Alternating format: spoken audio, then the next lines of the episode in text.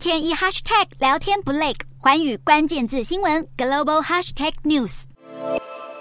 大批警力封锁加拿大校园，学生们在警方的护送下穿越马路。多伦多二十六日经传有男子持枪走上学区街头，目击者紧急报警后，警方立即暂时封锁附近的五间学校，并到场处理。这名持枪嫌犯最后在距离一间学校一百三十公尺处被警方开枪击毙。多伦多警方在案发后表示，嫌犯是一名看起来二十出头岁的男子，因为和到场的警员发生对峙，不听从警方指令，才会向他开枪。而其他关于事件的细节仍在调查中。